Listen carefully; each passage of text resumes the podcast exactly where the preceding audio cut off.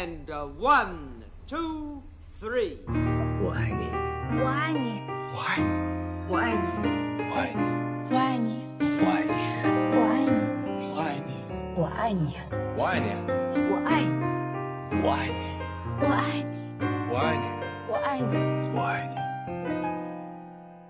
大家好，欢迎收听新一期的科学小组，我是瑶。我是歪歪，我是大宝。嗯，本期节目是我们的七夕特辑，在这期节目里，我们想和大家一起聊一聊爱情这个话题。关于爱情呢，有人说这是世界上最美妙的事儿，有人终其一生没见过爱情的一片衣袖。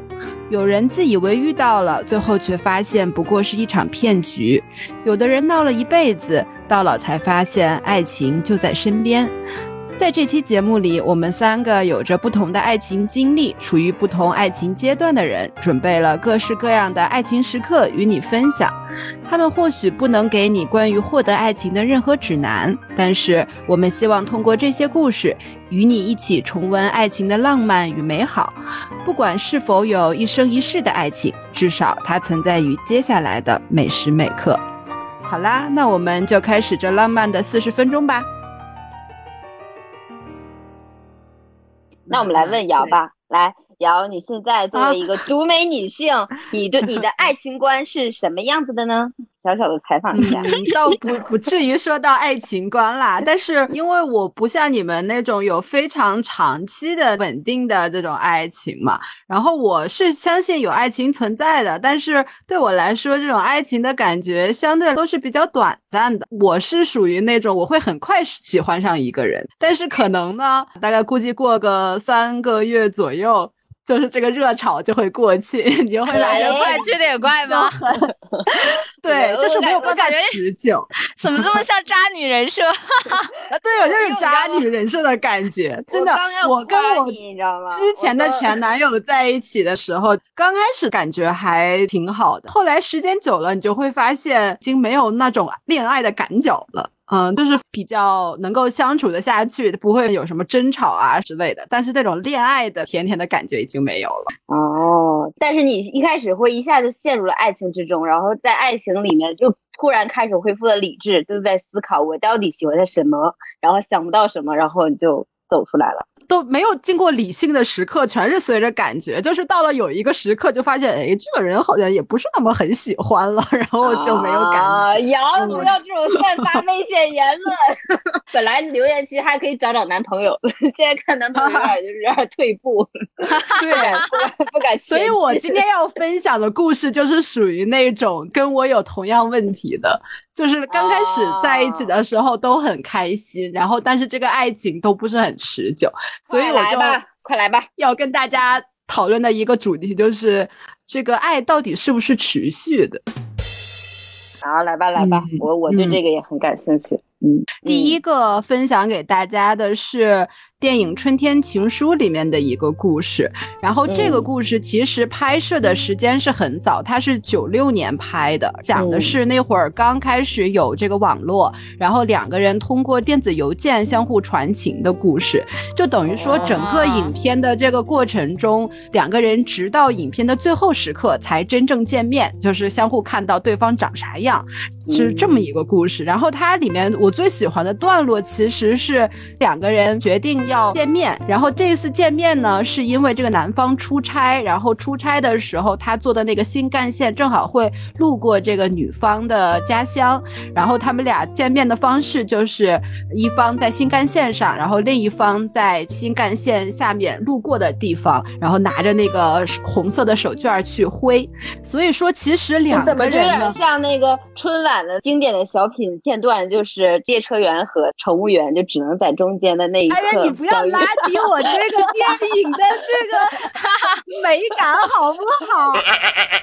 我道歉，我道歉，我方便组长朋友们立刻领会到这个。你这个 明明是两个很美的那个男女主角，让你这样把脸一贴上去，我这个故事瞬间就不美了。我这加长版，来吧，来吧。来 吧，对，然后其实就等于说这两个人瞬间是以时速两百公里的速度路过的，然后这个速度肉眼的话几乎什么也看不见，然后两个人呢嗯。就不约而同的就想说拿摄像机去录下电光火石的一刹那，然后在那一时刻呢，就是一个人他的索尼 V 八里有南方高大的身影，然后南方呢他的那个摄像机里也录下了一个容貌模糊的红衣女郎。哇，所以这种哦就是你要体会当时的那种感觉，就是当时看到那个人影，就一下子特别的兴奋，但是这种兴奋呢，随着这个火车飞速的掠过，转瞬间就消失无踪了，然后就让你感觉既浪漫又遗憾，然后呢，还有一些淡淡的落寞，所以我就觉得这种感觉就是那个有句话叫“人间有味是清欢”，讲的就是那种浅尝辄止，但是又让你回味无穷的感觉。你刚才说到的那个很像张爱玲，她就短片就叫嗯她，啊啊她当时就跟那个少年短暂的相遇在街头的那个歪脖小树下，呃，不好意思，对不起，嗯我这样的描述。然后但是，然后呢，他突然就被拐卖拐走了。多少年之后，嗯，他再相逢，抬头遇到他，就是哎呀，原来你也在这里，对，对就是在那一瞬，是吧？嗯，请允许我尘埃落定，用沉默埋葬了过去。满身风雨，我从海上来，才隐居在这沙漠里。该隐瞒的事总清晰，千言万语只能无语。爱是天时地里的迷信，哦，原来你也在这里。我觉得就是这种就是距离感带来的爱情特别有诗意。就是木心先生，他有一个特别有名的诗，说从前的车马邮件都慢嘛，就是因为这些感情传达的都很慢，所以他给你很多的空间，让你去去咂摸其中的这种滋味。然后在影片中，这个女主角她给男主角在见面之后发了一封邮件，然后这封邮件里面就讲到说，她说。准时的新干线内有你在，传许多信给我的春天，以时速两百公里通过我的家乡，就是特别的这种细腻的感触。如果是那种天天见面的两个人，那肯定是说不出口的。对，所以我在总结这段恋爱故事的时候，我就总结了一句话，就是说。这种爱情将所念之人留在他乡，将所感之话赋予远方，然后恰当的把握现实和想象的距离，这就是那种诗意栖居的生存之道。好浪漫啊！真是太有内秀了，真的。忘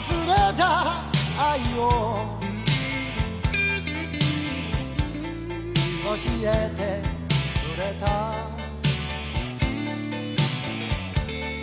僕の心に所以我 就是觉得这种爱就是属于特别概念化、特别理想化的爱情。它在影片的高明之处也在这里。它影片结束的地方就是两个人刚刚见面，相顾欢颜，还没有说一句话，然后影片就在这个时候戛然而止，就留在你后面的去想象。但是这两个人没有见面之前的这些东西都是相当文学性，然后相当细腻、相当感性的。等两个人见面之后，你就可以想象会有很多现实的相处的这种烦恼、生活的压力，但是他都没有去在影片中写，他就在这个刚一见面就戛然而止，啊，就会让你觉得哇，太艺术了，在了这处理最浪漫的时候，是吧？嗯，对对对，你这个拔高这实在是有点太高了，我感觉我们后面就感觉特别草根儿。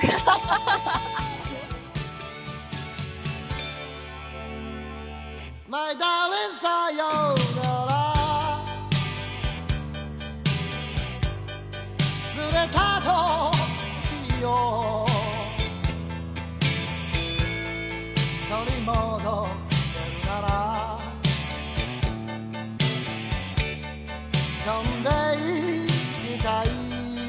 我是想跟大家探讨的一点，就是大家觉得可能这个爱情对你来说最打动你的到底是哪一点？比如说对我来说，可能跟这个人聊得来是最重要的，就是感觉跟这个人特别能聊得来，然后慢慢的你就会特别喜欢这个人。就是最近还挺火的一个电影，就板垣瑞二编剧的那个《花束般的恋爱》嘛。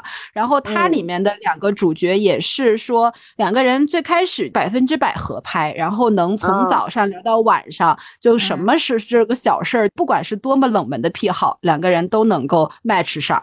但是呢，后来到了这个现实生活中，两个人开始找工作了。这个男方因为工作的压力，就慢慢的变得每天都要埋首于在工作中，然后想要怎么去在职场上更加精进。但是女生还是一个文艺青年的样子，她还会花大量的时间去，比如看电影，然后去看展，然后去看话剧之类的。这个两个人在时间上就没有很多重叠的部分，就导致两个人交流就越来越少。然后最后两个人就决定要分手。但这个时候，这个男主就说了一段话，他就说：“世上结婚的夫妻不都是如此吗？就大家都会慢慢忘记恋爱的感觉。但是呢，就算是感情变了，不开心的时候就睁一只眼闭一只眼，继续过日子，不可能像以前那样一样喜欢呐。如果是追求这样的事情，就无法幸福了。”然后，因为是这个恋爱的感觉在捣乱，所以才会不停的吵架。但是，如果是成为一家人的话，我觉得我能跟你过得很好。就我能和你想象，说我成为爸爸，然后你成为妈妈，然后我们领着我们的小孩一起去野餐。我能想象这样的生活，觉得我们可以过这样平常人眼中的这种幸福的日子。这样不行吗？然后，但是那个女主就觉得，你说的这种日子已经不是说我当初。想要跟你在一起的时候追求的那种生活了。我觉得最后他们没有在一起，主要是他们两个人处在一个不同的阶段了，就是他们两个没有同步。这个男生相当于他已经开始往事业呀、家庭啊，就是比较落地的那种方向去努力了。因为你毕竟一个人活着，他要有很多实际的东西。但是你这个女生还是飘着，浮在空中，更在意的还是那些风花雪月的，要爱情，不要面包，就有点那种感觉。然后他们两个相当于不合拍了。对，因为对于男主来说，他觉得爱情就是责任。然后他说：“你你想去追求这些东西可以啊，我赚钱，你可以去不用工作，然后去每天看电影啊，去看展览都可以。”但是这个女主就说：“我不想过那样生活，就是我可以搬走，然后我自己挣的少一点的工资，然后可以租一个小一点的房子，但是我想要做我喜欢的事情。”但不想要，就是为了稳定的生活而在一起。嗯，就说白了，他们两个的价值观已经不一样了，所以说最后走不到一起也正常。对，三观相符。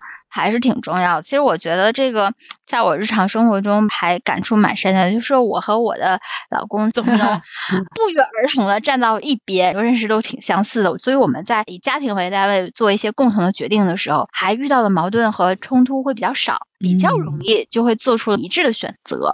因为减少了摩擦，所以会感情稳定又和睦，就很快乐。嗯嗯嗯，幸福感就会很强。然后，所以我就觉得，就是三观很重要。而且现在还有一个问题是，你一时聊得来，不代表你未来能聊得来。会有很多人出现这种问题，可能是我们在某一段时间我们俩还挺合适的，但是呢，可能过了两三年之后，因为人都是在不停的发展变化了嘛，就可能到了未来的某一阶段，就会发现两个人突然就不合拍了，然后突然就感觉没啥可说的了。对这种，就一定要我一定要插一个，这个话题我昨天刚跟我老公，我们俩认真的讨论过，就是我昨天真的。我昨天因为看了那个《廊桥遗梦》，然后其实我还没有看完，因为这个《廊桥遗梦》是这个女人和这个男人用四天的时间相处的一个电影，然后我和我老公决定用四天的时间看完，就是工作日每天看一点。你们也挺浪漫，哇！你们俩，然后每天还得花十分钟看上集回顾。对，然后他刚开始的开头的时候，我们俩就看明白了。这个是什么意思呢？就是这个女人是来自意大利的，她嫁到了一个小镇，然后她婚后的生活是跟自己年轻时候想象是完全不一样的，因为这村子都没有什么人。然后她遇到了国家地理的一个摄影师，又又浪漫，然后又自由，然后还很体恤，还很温柔。相比自己老公现在很沉闷的样子的话，就非常不一样。然后我们第一天的时候收尾在这个女生跟那个男的倾诉了很多对于现在生活跟自己原来想的不一样。然后而且这女生听了这男生过往的经历，就眼睛就不灵不灵的闪着光，然后就感觉很幸福，爱意萌动了。然后我们叭，我们停了，因为第一天过去了。放完了之后，我就跟我老公说：“我说这故事我看明白了，就是因为这女生吧，没有在自己年轻的时候找到自己的方向，知道自己以后会成为什么样的人，然后就跟自己的老公结婚了，嫁到了一个莫名其妙的小镇，然后所以她现在才对于过去的生活那么不满。我老公他自己还在沉默，还想要组织语言的时候，我突然一下就懵了，我就想，人永远都是变化和流动的，就连我现在。”其实我觉得我很幸福，那我真的确定我十年之后就不会变化吗？嗯，我相比于过去十年前自己来，就是我空间时候的 自己。对对，我相比于十年前的自己，我的确有了质的飞跃和变化，然后现在很稳定很幸福。但是我现在的现状对于十年后的自己来说，它就是一个我想要的吗？我突然一下，你知道吗？就是有一种那种我是谁。谁是我？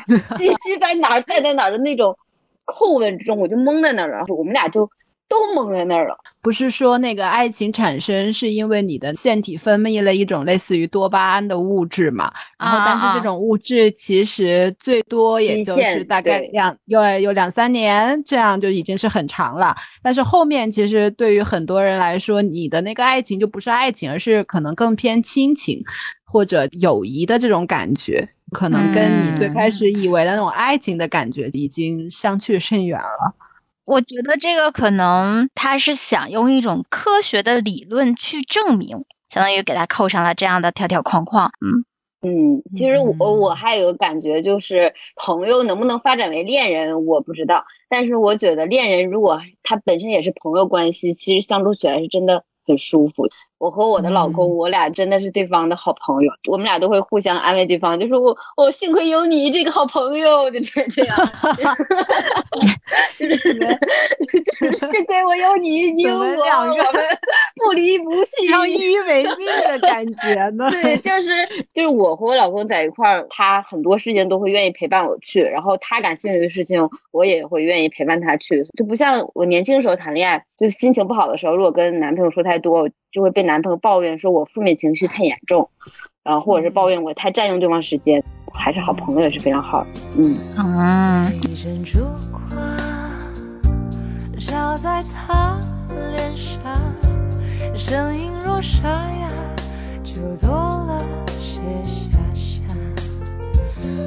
那到另一个问题的话，那你们觉得？就是爱情，它是唯一的吗？或者说有更好的爱情的选择吗？这个这个嘛？哎，这个就跟刚才叫爱情会永远存在吗？是一样的，谁都说不准会遇到什么。但是人性啊，但是肯定，你看结婚祝词都是什么？相伴一生，白头到老，就是还是会希望两个人成为彼此互相的唯一，过一辈子吗？我觉得这个倒是主流的期待，嗯，对我我也是这种感觉，对，但是肯定他不能否认说可能会存在一些差距，然后包括一些影视作品中或者是文学作品中，还会把这种感情会塑造成说更浪漫，就是相当于直接否定前面说其实之前是因为错误的人，后面才是真爱。也有这种对啊，就包括那个经典的电影《英国病人》，我看之前我没有看剧透，我就以为它是一个传统的歌颂爱情忠贞不渝的那种的电影，然后看完之后我可失望了，当时真的可失望了。可能就是因为它是一个婚外情，所以我无法共情。当时就很多留言就说太美啦，说这个爱情绝唱啊。那我我没有办法理解，我因为可能我就是觉得它建立在一个不道德的基础上，所以我不觉得它是很美。尤其我看到她那个老公很生气、很愤怒，以及后面报复，我就觉得简直就是人间悲剧。我其实《廊桥遗梦》也有这个感觉，就是因为已婚嘛，就是而且还是属于比较幸福的状态，所以。你看到一些这样的事情的时候，你并不会特意美化它，你内心会有暗示，就是说我还是喜欢从始而终的感情，我还是喜欢这种很蠢蠢的、傻傻的这样的陪伴。我有这样的暗示的时候，所以我看到其他类型的情感模样，我就不会特别羡慕，我也不会有特别浪漫的那种花边儿，我可能就是碎嘴心态，我就是要抨击。啊我对于喜欢这部电影的人道歉，就这样。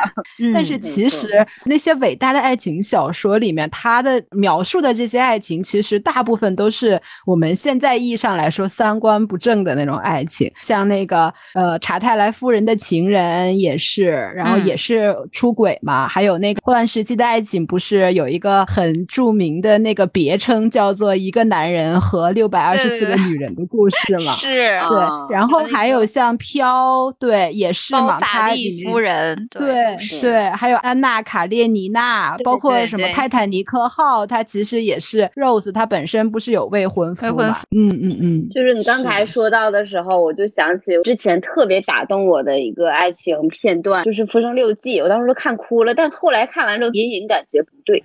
当时我看哭了的点在哪儿呢？就是沈父他和芸娘本身不就是亲戚，然后在一起嘛，小的时候就一见如故，然后互相扶持，但是后来。芸娘就是为了给沈父找小妾，然后没有找到，没有谈成，累的、操心的、过滤，然后气气死了。我当时我都哦看懵了，我就因为你知道，在古啊代，对于正妻的一个评判标准就是她能不能同意丈夫纳妾。嗯嗯嗯嗯，如果她能同意，而且还张罗这个事儿，就说明她是贤妻，她是符合当时嗯好妻子的标准的。对。不过我还是有点不同意见，就是。嗯，就是我们理想中的这种爱情总是有一套标准嘛，但是其嗯实人总会有自己的阴暗面。从人性的角度上来说，就是会有这种不确定性。对本，能上其实就是是可能会随时随地喜欢。对，就是现实生活中，你可以说细水长流的爱情是美的，但是大部分人他喜欢看的还是那种惊心动魄，甚至是有一种冲破禁忌的爱情故事。他就觉得那种故事才反映出了爱情的真谛，就觉得现实生活中的那个爱情，这就是过日子，然后就没有什么浪漫的那种地方。但是我是觉得嗯过日子很好呀，因为两个人互相照顾啊，然后迁就对方啊。其实这个过程我也还挺享受的，尤其就是我挺懒的，但是在家里我老公就会把我照顾特别好，然后提醒我吃药啊，然后我腰不好呀，我要是坐姿不好，他都会过来说你不要这样啦。其实这就是生活中很平常普通的事嘛，但是难得的是他天天都在做，包括做饭也是，说做两个人的饭永远都要比做一个人的饭有意思，就是因为嗯你会期待对方的反馈。然后你会想要看对方吃完了很开心，然后会夸你的样子，这个都是感觉是过日子的趣味，很有滋味的爱情的模样。那我接下来分享这样的一个最触动我的美美好的爱情故事，是我之前头几年看的一个纪录片，叫《人生果实》。这个其实特别应景，等于说是给了我们刚才几个爱情问题的一个答案。就是刚才瑶也在讲，会不会有永恒的爱情，或者说爱情会不会有唯一性？他讲的其实就是浪漫爱情、轰轰爱情之外，普普通通的过日子的这样的一个纪录片。他是一个新闻出身的导演福原健之拍摄的。他其实讲的就是日本的一对夫妇自己的一个非常田园式的生活。因为我们现在人都很浮躁嘛，特别是年轻人都有点不太相信爱情，就像瑶一样，呃，也就是 所以福原健之他就想 他就想通过拍摄片子，然后来鼓励一下我们这些又想逃离城市，然后又不太相信爱情的年年轻人。他就是几次邀请这个老先生，然后后来才说服他们开始拍摄。拍摄过程中本来都已经很顺利，但是没有想到中间的老爷爷他去世了，所以等于这个纪录片它有了一个别样的一个深意，就是我们除了看到他们的生活的模样，我们也真的可以去想象，如果你最爱的那个人走了之后，另外一个人要怎么样去生活。所以我我当时也是看到这后面的时候就特别感动。就我就说一下他们相处模式中会让我感觉到非常温馨的时候，他们其实年轻的时候也没有特别轰轰烈烈、见钟情的什么，就是但是他们在老了之后呢，还是看了对方就特别喜欢。就比如说奶奶自己吃土豆，他会比较胀肚子嘛，但是因为那个爷爷喜欢吃，然后他就会特意做给爷爷吃，然后然后爷爷会在他平时种地的板子上面写上要奶奶自己注意的话，而且比如说这个是樱桃树，就在旁边写上这是樱桃英子，因为他叫英子，然后给他画上一个可爱的小笑脸儿。包括他们年轻的时候，奶奶还特别支持那个爷爷的梦想。他说：“因为我的先生他的童年是跟着自己奶奶长大的，他小时候是非常缺乏母爱，心里面总是很寂寞。他一有心事呢，就会被我发现，然后我就会握住他的手说：‘嗯，睡不着吗？我牵着你的手，赶快睡吧。’然后他就会渐渐的安眠下来。他想的是，如果我不全力的支持他，还有谁能守护他呢？他就是以这样的想法就去给爷爷做奉献。”然后当时别人采访问他的时候，问他们相处之道嘛，爷爷就说，其实我们之间就是像我爱你这种话是说不出来的，但是他还会特别骄傲的说，英子是我最好的女朋友。然后他奶奶就还会说，感觉爷爷的脸越长越好看，就是那种，嗯，他整个纪录片全程基本上没有很多的对话，就看到他们两个人扎实的生活，然后非常的安心，但是。因为在中间的时候，爷爷去世了嘛，然后去之前其实他们是有过一个对话的。当时奶奶说，就是不知道如果自己先走的话，有谁能去照顾爷爷。然后爷爷是在睡了一个午觉之后就很安详去世之后，奶奶就握着他的手，就说，嗯，不要担心，呃，我我会好好生活，我会照顾好这一切，我也会以后去看你。我当时看那一幕的时候，觉得两个人就那样扶持着去相守一辈子，然后到那一刻的时候。的那种感觉都特别的让人触动。我自己的感觉就是我没有特别害怕衰老这件事情了，因为我好像也找到了像爷爷那样的人，就他不是特别的特，哎呀，他就不是特别的，他就是理工男，就是他也不是特别会说话，他也不会巧言令色，但是他就是一个扎扎实实生活的人。他所有的事情呢，都是很阳光、很正派的。他会很关心你的生活、你的健康，然后关心你的同时，他也知道照顾好自己啊，要为了能活得更久一些，跟你一起生活。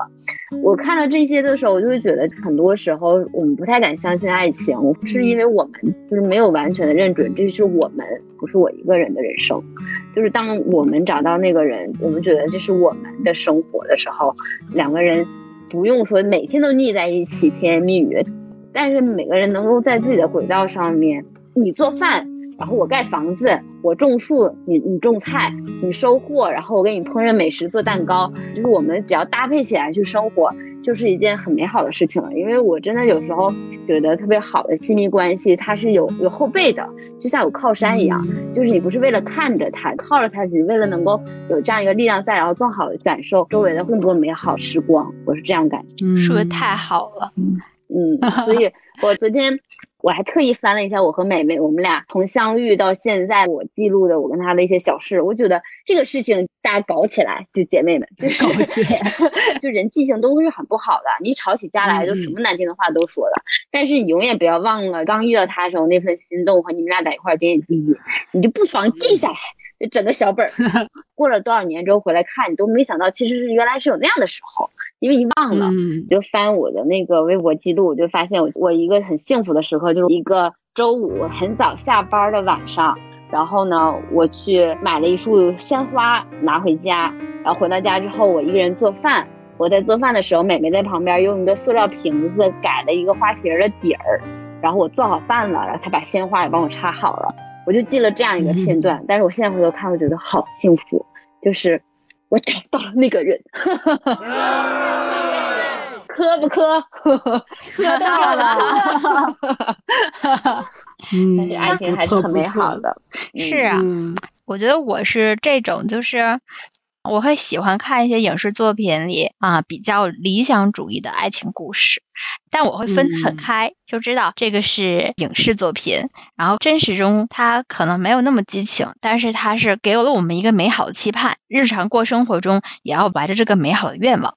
我一般都是这么去看待这些故事的，感觉好像聊天中我挺实际的，但我看的故事很多都是姚刚才说他喜欢那种充满什么进击感啊，然后就是非常奔放啊。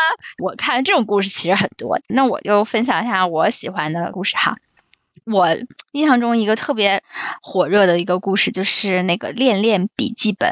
啊，这个当时是哦哦，很经典，很喜欢常。经谁的。年轻的时候没看过这种类型？嗯，就是我看这种纯爱情向的电影其实不太多，但是那个电影我当时看完真的很惊艳，而且我看进去了，我的天呐，我看老投入了，因为他们两个就是迸发的那个激情，哇，我觉得太有感染力了。一个是富家千金，一个是一无所有的穷小子，就完全是两个不同世界的人。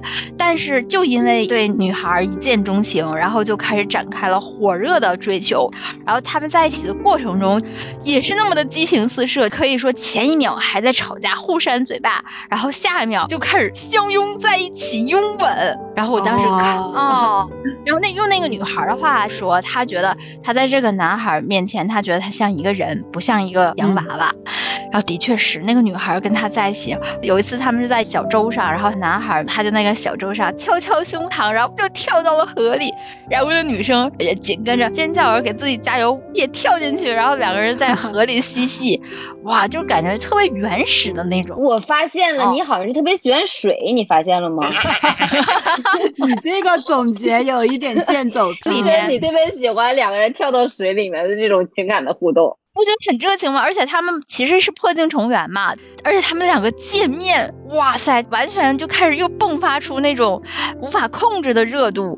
嗯，开始先是缓缓的压抑着，然然后最后，哎，又是在一场哎等大雨等会儿 啊！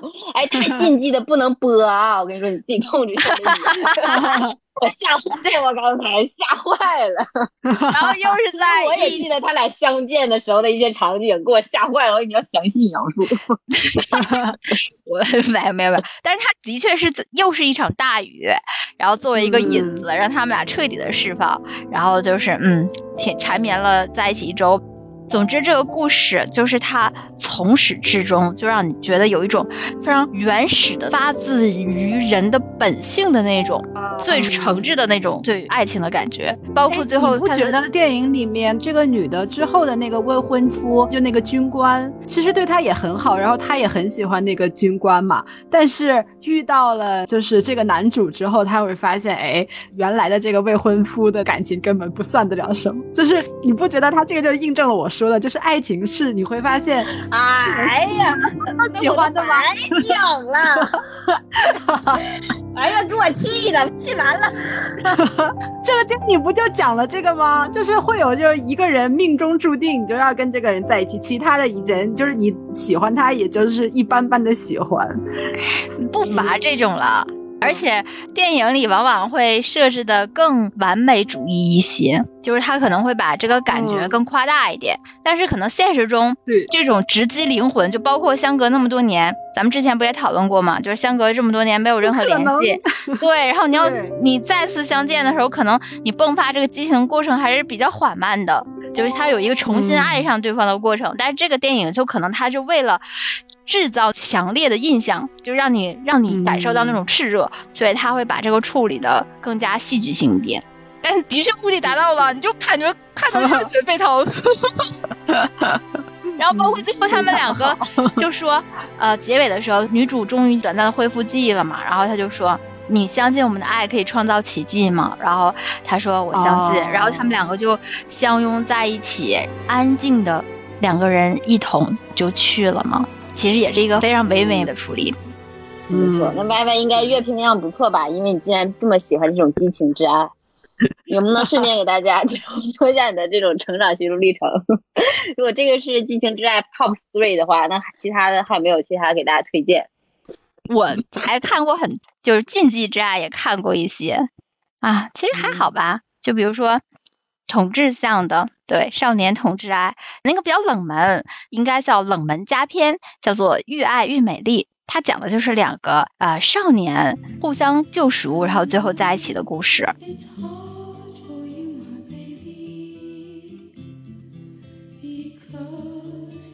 两个人都挺不幸的，都是单亲。然后一个是在学校有点被霸凌，然后另外一个呢是被家暴，特别惨。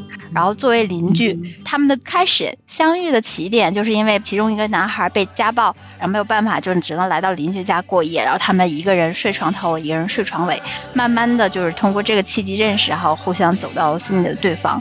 然后这个也有一个非常非常炽热的桥段，就是他们两个有点不太喜欢这种熟人环境，又觉得所有都是小心翼翼，所以他们就找到了一个 gay 吧，然后在那里他们终于放开了自我。就那一天晚上，他们在夜幕的掩映下，然后两个人在没有人的那个林子里放肆的奔跑嬉戏啊，追逐。你想想，两个少年啊，还白衣服，就在那个那么美的一个环境里，啊放着浪漫的背景音乐啊，互相追逐。然后追逐累了之后，两个人就非常有默契的就倚在一个是大树上，然后开始亲吻，而且是那种热吻，法式热吻，你知道吗？就是肆意放飞的那种吻。然后吻完之后还相视一笑，然后继续吻啊。那个情节这是全片最浪漫的一个桥段，看完之后你哇也跟着心砰砰砰砰的跳，是那种青春的味道。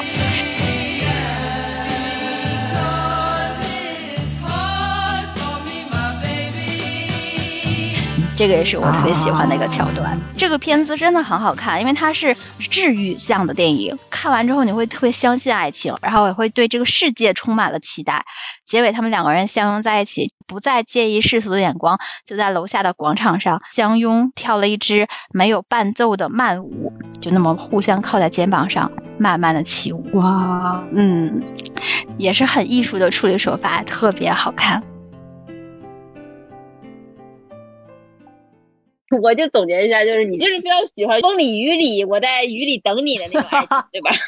你 这也太……哎，你是不是特别喜欢男生在在雨里跟你表白？你知道我还特别喜欢，我还特别喜欢一个电影叫《炎夜之庭》。那个其实也是一个、哦、也是雨呀、啊，对，然后也是一个特别禁忌的爱情，就是师生恋，而且他把这个师生恋演绎的超级唯美，然后全篇那个高潮就是那个男生在雨里为了赌气。大声的说着各种各样违心的话，伴随着那个暴雨，一次一次一次的说，然后那女生最后泪如雨下，然后冲过去拥抱他的，就是说说我每一天都穿好了衣服，想要去学校，但是我永远都跨不出那一步，但是就是因为你，我终于做到了这个决定，然后都是一切都是因为你。那个时候雨过天晴，嗯，太美好了。那你应该也特别喜欢那种场景，就是雨特别大，然后有个人说道明寺。你这个大笨蛋！我发现了，你是《流星花园》的忠实粉丝。我感觉你每期都流出一期《流星花园》。那我们今天也聊了很多关于爱情的这个主题嘛，大家也对爱情有各自不同的理解和认知。那我们这期节目的最后，大家还是用一句话来总结一下这期节目的一个主要观点吧。谁先来？嗯，我的这期主要观点就是，我非常认同来的这样的一个情感片段，就是风里雨里，爱情都在等你。就是我，怎么鬼事？你是来搞笑的吗？相信爱的力量，就是一定要。如果如果瑶，你知道吗？就如果下雨的话呢，就是走到路中间，发现的爱情。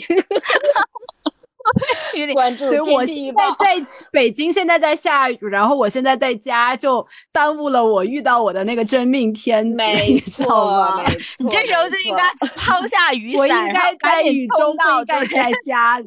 对，没错，没错，发现爱，找到爱，走到雨中，这就是我的观点。嗯，好的，太棒了。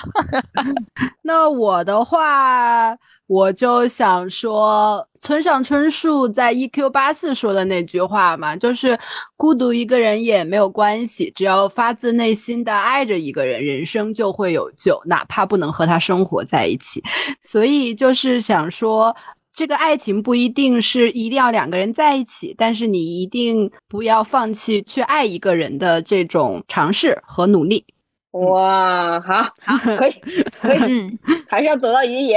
嗯，好，那 下一位，嗯，我我是一个比较乐观的人，所以我一直都觉得，其实生活中是处处都充满爱的。有的时候嗯。你可能觉得很痛苦或者很平淡，可能是因为你没有耐心去发现，或者是你已经觉得这些东西是习以为常，但是呢，没有那么多的理所应当。呃，我们还是要珍惜另一半对你生活上的一些关照和付出，懂得发现和感恩，能够珍惜平淡生活中的小浪漫。这样你们的生活和你的爱情才会更加长长久久，这也是爱情保鲜剂的一个小诀窍吧。嗯，这就是我想说的。嗯，没错，不错，不错，不错，非常正能量，嗯，正能量达人。对，就是你真的是非常的主流。真的，你自己搁这块劝人家发现生活中的美好，实际上就是偷摸搁这块去找雨。我跟你说，对，在电视里找雨。好的，那我们今天的节目就到这里啦。那我们最后在一起跟听众说一句，晚安。晚安。嗯，就是，好的而且还要祝大家七夕快乐。哎，对了，祝大家七夕快乐七夕快乐。你坐在我对面，看起来那么端庄。我想，我应该也很善良。我打了个哈欠，也就没能压抑住我的欲望。这时候，我看见街上的阳光很明亮。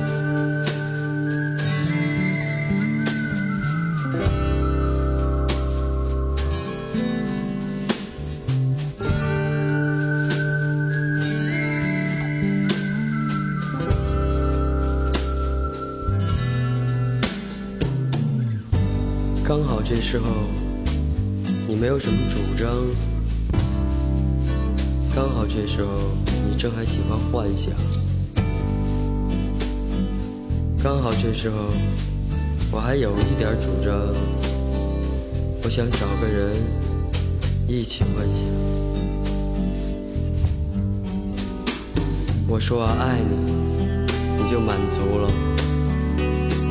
你搂着我。我就很安详。你说这个城市很脏，我觉得你挺有思想。你说我们的爱情不朽，我看着你就信了。